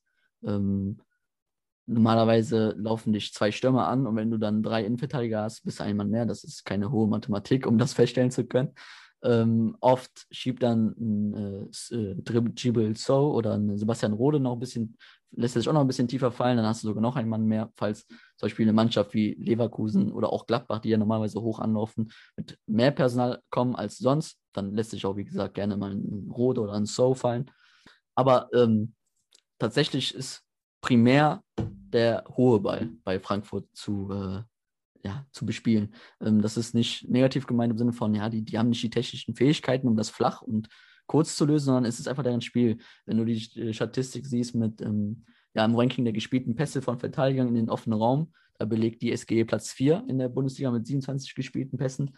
Ähm, das heißt, Hinteregger, Hasebe und äh, Tuta oder auch in der Hinrunde noch Abraham, die sind schon gewillt, den Ball auch mal schnell und über mehrere Linien, über mehrere Pressing-Linien äh, zu spielen, um Younes und Kamada als Halbfeldzehner zu äh, finden, um von da aus dann je alle möglichen tiefen Läufe zu bekommen. Ja, dazu passt auch die Statistik der Passquote, die ist nämlich geringer als bei Borussia. Mit 81,1 Prozent sind sie Zehnter, während ja. Borussia mit 84 Prozent Fünfter ist. Und mhm. ich würde dir dazu stimmen, Borussia ist mehr so angelegt, äh, sicher nach vorne zu spielen, während Frankfurt, auch das passt wieder zum chaotischen Spiel, wie du es genannt hast, mehr auf Risiko geht. Ne? Und dann kommt eben eine geringere Passquote zustande. Ja. Ja. Und wie gesagt, Thema Flanken, das wird ein ganz, ganz wichtiges, um nochmal darauf zurückzukommen, weil es das Element ist. Ähm, die linke Seite ist brandgefährlich von Frankfurt und von da aus passiert dann alles. Also sprich, ja. die, die Flanke, oder der Torabschluss oder der Pass in den Rückraum. Sie haben halt alle möglichen Räume in der Box und außerhalb der Box dann besetzt. Also im Rückraum hast du einen Yunus, hast du einen Kamada, in der Box hast du dann einen Silva und oder auch Jovic, wenn sie mit zwei Stürmer spielen. Das ist schon, die linke Seite wird primär wichtig. Absolut. Gibt es noch was zu sagen? Ist dir noch was aufgefallen? Fällt dir was ein? Wer ist Schlüsselspieler außer Kostic? Auf wen muss man so achten bei Eintracht? Ja, ähm, je nachdem, wie sie es jetzt spielen wollen gegen uns. Ähm, wie gesagt, normalerweise spielen sie gerne ein 3-4-2-1. In den letzten zwei Spielen war es dann eher ein 3-4-1-2 mit zwei Stürmern. Ähm, ich finde sie tatsächlich im 3-4-2-1 gefährlicher, also sprich mit zwei Halbfeldzehnern, meistens dann Yunus und Kamada, weil sie dann einfach noch mehr Besetzung in, zwischen den Linien, also zwischen der Linie der Verteidigungskette und dem Sechserraum bei uns haben. Ähm, das sorgt halt immer dafür, dass sie dich, wie gesagt, auf eine Seite anlocken und dann ganz schnell überladen auf die andere Seite durch Zielspieler Younes und Kostic. Das sind so die Sorgt, Schlüsselspieler, würde ich sagen. Ja. Sorgt eben auch für Übergewicht im Mittelfeld. Ne? Auf jeden Fall. Frankfurt äh, kommt mit einer richtig breiten Brust zu uns. Ja, das kommt Hast dazu. du die letzten 17 Spiele, ähm, die mal angeguckt, wie die gespielt haben von der Statistik her? Das ist ja unfassbar.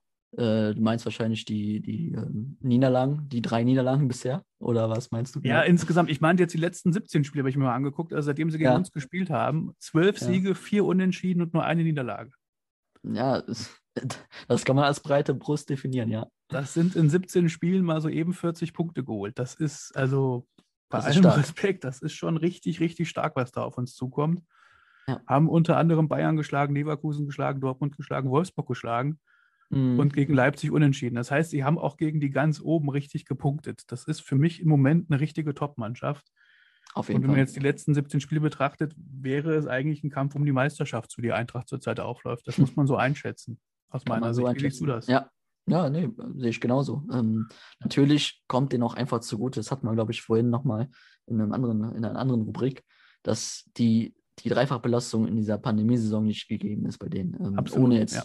ohne das jetzt schmälern zu wollen, um Gottes Willen. Aber diese Intensivität, die Gladbach ja auch eigentlich gerne führt, die kann Frankfurt viel, viel besser und viel intensiver durchführen als beispielsweise Gladbach, ohne das jetzt als das, als den Grund dahinzustellen. Das ist definitiv nicht so, nicht falsch verstehen, liebe Zuhörer und Zuhörerinnen. Aber klar, das spielt ihnen auch in den Karten. So, die können jeden Samstag, können sich da hinstellen und sagen, so, jetzt gehen wir mal richtig Vollgas und in, ein Stindel zum Beispiel sagt, boah, heute bin ich vielleicht ein bisschen K.O., ich hatte schon 90 Minuten drin in Mailand. Kommt denen auch, halt auch zugute, muss man offen und ehrlich auch sagen. Und ähm, ich glaube, das kann auch jeder dann richtig einschätzen, hoffentlich. Ich denke schon. Ich denke, jeder hat gemerkt, was du gemeint hast und dass das jetzt ja. auch nicht gegen, gegen Borussia ging. Auch da habe ich eine Statistik. Fouls, mhm. Fouls am Gegner 386. Äh, ja. Die Eintracht auf Platz 1, während Borussia auf Platz 11 mit 323. Ja.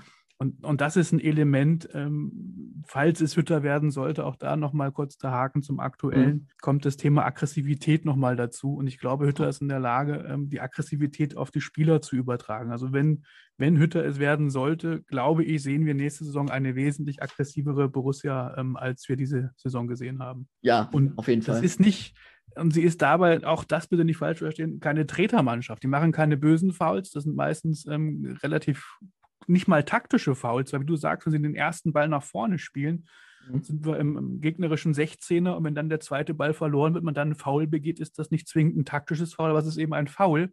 Mhm. Man unterbindet den Spielaufbau des Gegners und man läuft eben nicht in den Konter rein. Das ist alles gewollt. Das ist, hat, ja. das hat einen Plan. Ne? Also, und, und das gefällt mir sehr gut an der Eintracht. Da kommt ein hartes Stück Arbeit auf uns zu, das muss man ganz klar sagen. Mhm. Ähm, ich freue mich auf das Spiel.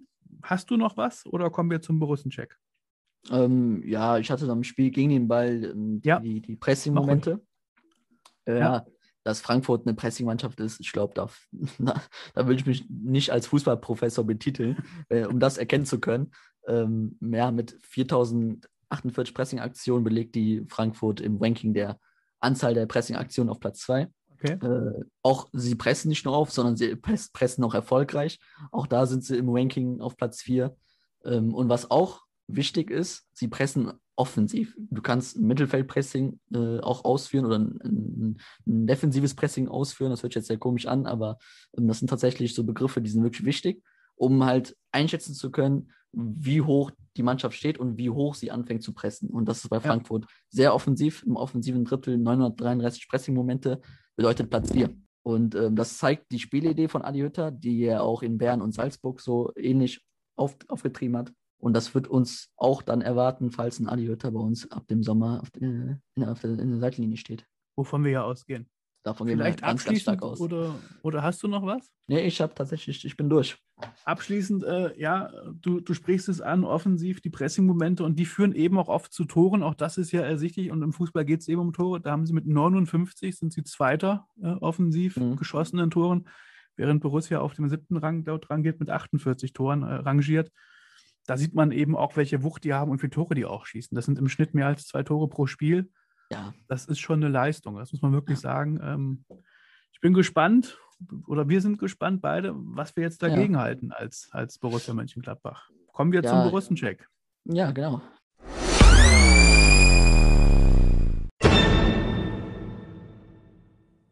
Der Borussia-Check oder der Borussen-Check, wie auch immer man es äh, hören mag. Wie würden wir aufstellen? Ähm, bei mir angefangen, Björn, würde ich, gehe ich von der Dreierkette wieder aus, denn ähm, gegen Freiburg haben wir jetzt thematisiert, auch kurz, hatten wir riesige Probleme in der Viererkette.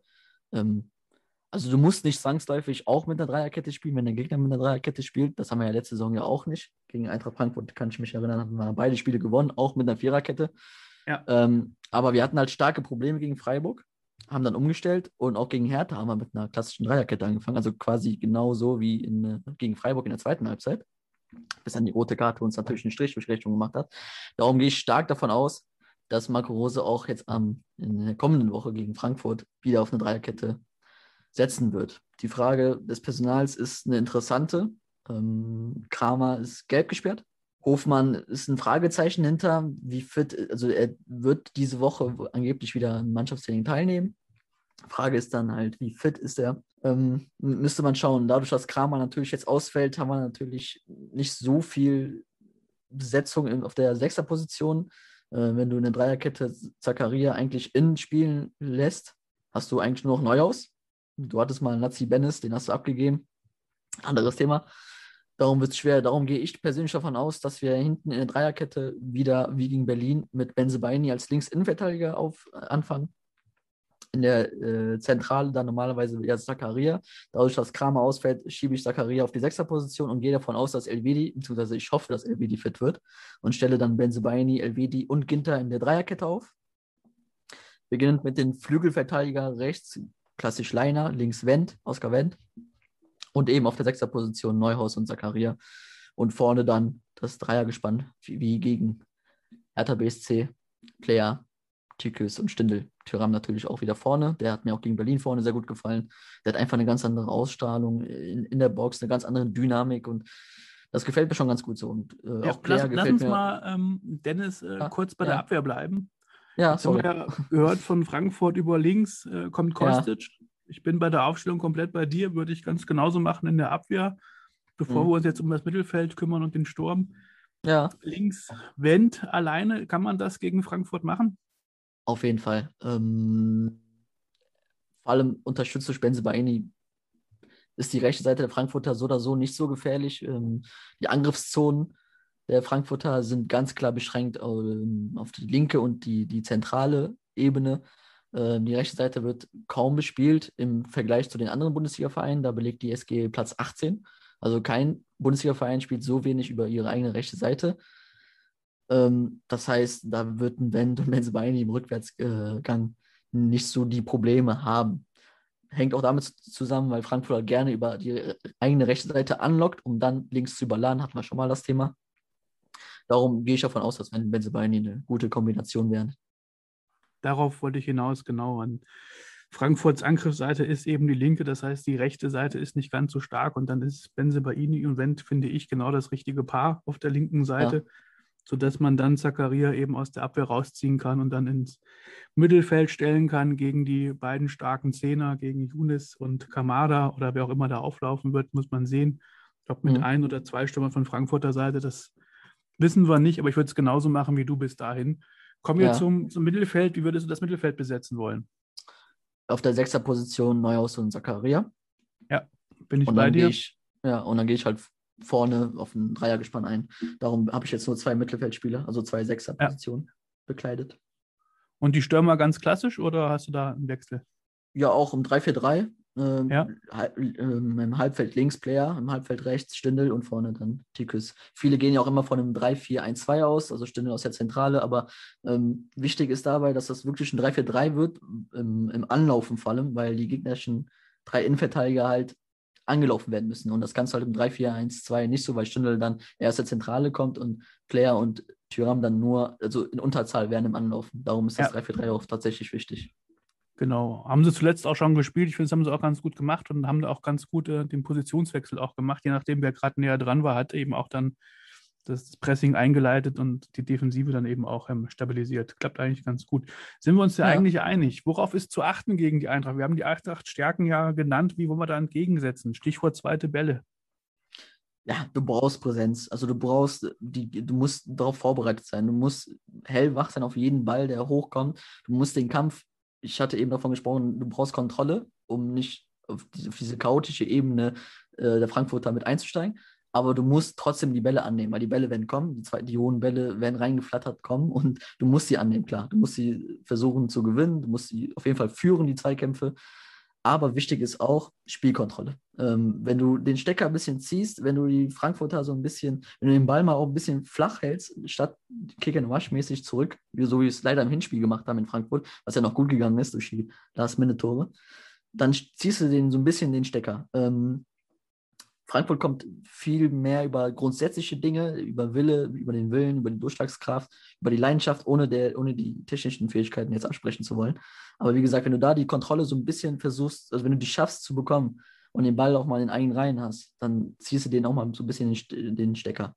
Ja, und, und, du hast die klar. Präsenz ähm, angesprochen und genau ja. da sehe ich Zakaria auch ähm, auf der Sechserposition.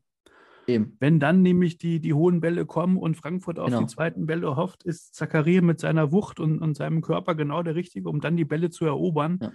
damit eben Frankfurt genau eben nicht diese gefährlichen zweiten Bälle ähm, erobert. Ja. Und wenn, wenn und, und gerade Zakaria ist jemand, der kann dann auch den Ball ganz geschickt abschirmen und dann auch vernünftig ähm, zurück oder nach vorne spielen. Und ja. dann bekommst du eigentlich die Kontrolle auch. Ich glaube, Zakaria wird, wird das Schlüsselstück in der Defensive bei uns werden vor der Abwehr. Ja, vor allem finde ich auch in diesem Spiel tatsächlich die Sechser-Position für Zakaria sogar noch tatsächlich sinnvoller. Denn ähm, wenn du Zakaria in der Innenverteidigung hast, tut es dir ganz gut, wenn du, wenn du Zakaria hinten hast gegen einen bulligen Stürmer, wie zum Beispiel Lukaku gegen Inter Mailand, da im Rückspiel, da hat es Zakaria gut getan, weil er die Körperlichkeit ja. annehmen konnte. Und auch genau. im, zu, in Bezug zum Spiel von gestern gegen Hertha BSC. Auch da hat es Zakaria super gemacht gegen Cordoba. Der Cordoba, wenn du den anguckst, das ist ein, sorry, wenn ich das so sagen darf, ein wahnsinniges Tier. Der, der, der, das ist eine Wand. Und äh, wie der sich auch gegen ihn behauptet hat, fand ich super. Aber ähm, Frankfurt hat diese körperlichen Stürmer nicht so wie die Mannschaft nicht eben halt erwähnt hatte. Darum könnte Zakaria tatsächlich auf der 6, wenn es um die hohen Bälle geht, tatsächlich sinnvoller sein, als jetzt gegen Jovic und Silva, die jetzt auch nicht die allergrößten sind. Da kann man halt auch, dann würde ich Zakaria tatsächlich auch so auf die 6 stellen. Ja, und wenn man es dann schafft, ähm, relativ schnell, vielleicht mit ein, zwei Kontakten nur Neuhaus ins Spiel zu bringen, sodass der dann das Spiel wiederum sehr schnell macht, möglichst mit einem flachen Pass. Und das kann Neuhaus ja hervorragend in die Schnittstellen spielen. Dann kann man, wie du sagst, denke ich, Frankfurt den Stecker ziehen, weil dann wird Gladbach und unsere Borussia unglaublich stark, indem Neuhaus dann eben Stindel, Player oder Tyram, die auch den Ball halten können, klatschen lassen können. Dann kommt man schnell ins Positionsspiel und dann ist Frankfurt auch ungeordnet. Mhm. Denn sie spielen ja den, den ersten Ball und hoffen auf den zweiten Ball und, und rutschen dann ja schon und pressen Ach, dann ja auch nach vorne. Das heißt, genau. hinten entstehen Lücken. Wenn man die schnell bespielen kann, und das kann Neuhaus auch, ja. ähm, dann haben wir da eine richtig gute Chance, äh, da die Gegenangriffe zu setzen. Also so würde ich als, als Trainer aufstellen wollen und würde dann vor allem auch dann die Außen schicken, gerade Tyram, so, solange es eben dann auch geht. Ich meine, er war ja auch mal lange verletzt, das merkt mhm. man auch noch, aber das wäre so meine Taktik. Was, was sagst du dazu? Bin ich komplett bei dir, also völlig bei dir. Ähm, sehe ich genauso. Wie gesagt, wichtig wird es sein, sich darauf einzustellen, dass, das, dass viele Zweikämpfe stattfinden werden. Egal, ob es jetzt Kopfballduelle sind oder am Boden geführte Zweikämpfe. Darauf muss man sich einstellen, wenn du gegen Eintracht Frankfurt spielst. Und das musst du auch annehmen. Da brauchen wir gar nicht drüber reden. Dann, klar, linke Seite Frankfurt ganz, ganz gefährlich. Äh, da wird eine Menge auf Leiner zukommen. Und auch auf Ginter, wenn er dann rechts innen spielt ganz, ganz wichtige Spieler, Schlüsselspieler. Und auch ähm, So, der Sechs, der Achter, äh, der Box-to-Box-Spieler von Eintracht Frankfurt, ist da auch ein Element, der tatsächlich dann, wenn der, wenn Zakaria auf der äh, rechten Sechserposition spielen würde, wäre er der direkte Spieler von So. Wenn du ihm auch die, das ist so der technisch visierteste Spieler, würde ich sagen, mit Younes zusammen. Wenn du dann Zakaria auf der Höhe hast gegen So, kann, kann dir das auch viel geben. Ja, ich, ich denke, dass das wäre der Plan. Ich bin gespannt, was, was Rose davon äh, umsetzt, ob wir das dann auch so sehen werden. Ja. Ich hoffe, es äh, kommt nicht wieder eine schnelle rote Karte, sodass der ganze Matchplan wieder über äh, Bord geworfen ist und man dann irgendwie, ah, das kann immer passieren und dann improvisieren muss, aber das glaube ich nicht. Und, und insofern, ähm, ich, ich freue mich auf ein spannendes Spiel, auf ein sehr intensives Spiel. Es wird, wie du sagtest, viele Fouls geben, das heißt, es wird auch viele Standardsituationen geben. Ja. Da kommt es drauf an, wann Frankfurt die Fouls begeht, ob es bei uns im gegnerischen Hälfte ist oder in der eigenen Hälfte. Und wenn es dann mal äh, so sein sollte, hoffe ich auf unsere äh, Kopfballgranaten wie, wie Ginter und, und Tyram, die ja auch in der Lage sind, mal ein Kopfballtor zu machen. Oder Elvidi zuletzt auch. Ja. Ähm, ich hoffe, dass Elvidi fit wird bis dahin, also auch richtig fit wird, dass er auch 90 ja. Minuten durchhält. Das ist ja das auch noch ein bisschen das. fraglich. Mhm. Ansonsten ja. äh, würde ein Janschke oder ein, ein Bayer reinrücken wahrscheinlich, muss man, muss man gucken. Und vor allem ja. auch, wie lange es hält bei Elvedi. Ne? Aber ähm, den würde ich auf jeden Fall von Anfang an spielen lassen, aufgrund seiner Erfahrung und ähm, klar, wenn er fit ist. Und seiner Fitness dann auch, glaube ich, ähm, wenn, wenn er fit ist, sollte man Elvedi von Anfang an spielen lassen. Ja, ich glaube, es wird viel darauf ankommen, ob, in, äh, ob ein Nico Elvedi fit wird oder nicht. Wenn nicht, kann ich mir gut vorstellen, dass es tatsächlich wieder eine Viererkette wird, die du ja auch spielen kannst. Also, wie gesagt, auch letzte Saison haben wir mit der Viererkette zweimal Eintracht Frankfurt geschlagen. Aber wir hatten halt jetzt zuletzt Probleme damit und auch der, der, Tatsache geschuldet, dass wir auch gegen Berlin jetzt mit der Dreierkette angefangen haben, gehe ich jetzt einfach persönlich auch davon aus, dass wir wieder mit der Dreierkette starten wollen würde, wenn das Personal dazu gegeben ist, dafür gegeben ist. Sorry. Wichtig ja. ist eben auch, du hast es angesprochen, die Flanken über links möglichst zu verhindern, damit die ja, eben nicht punktgenau auf Silva oder Jovic kommen, weil dann wird es brandgefährlich. Ja. Da sahen wir zuletzt in der Innenverteidigung mit Elvedi und Ginter nicht immer perfekt aus, um mal vorsichtig zu formulieren. Ne? Ja, du darfst dich halt nicht locken lassen. Ne? Wie gesagt, die locken, die locken sich echt gerne über die eigene rechte Seite, um dann mit ein, zwei Pässen schnell auf die linke Seite zu kommen. Also da musst du, ich äh, bin kein Trainer, ich kann dir nicht sagen, wie du das jetzt genau verhindern kannst, aber darauf muss geachtet werden. Also da muss ein Liner wirklich immer einen Blick dafür haben, dass der Kostic dann nicht hinter ihm wieder äh, hinwegläuft. Ja. ja, und auch auf, auf äh, Elvedi und Gitter wird es viel zukommen ähm, hinsichtlich äh, Strafraumverteidigung und da werden ganz viele Bälle reinkommen. Rein, äh, es wird ein arbeitsreicher Tag für die. Für die wir, wir, haben die Form angesprochen, wir haben gehört, wie Frankfurt mit welchen ähm, Ergebnissen die zuletzt zu uns kommen. Ich denke, die Vorzeichen sind klar verteilt. Ich wäre keine Überraschung, wenn, wenn jetzt Borussia nicht auf Teufel komm raus offensiv spielt und, und schnell nach vorne spielen will und ganz, ganz vorne angreift. Ich kann mir gut vorstellen, dass man so ein bisschen abwartende Taktik hat, guckt, dass man Frankfurt nicht in den gegen Frankfurt in den Konter läuft. Das heißt, dass man Frankfurt eher kommen lässt, sodass wenig Räume sind, sodass man eher aufs Konterspiel geht. Das könnte ich mir eher vorstellen. Ja, sehe ich anders. Ich glaube nicht, dass äh, Rose sich jetzt ähm, ja, einen etwas defensiven Touch ja, die Mannschaft so einstellt, dass sie einen defensiveren Touch hat.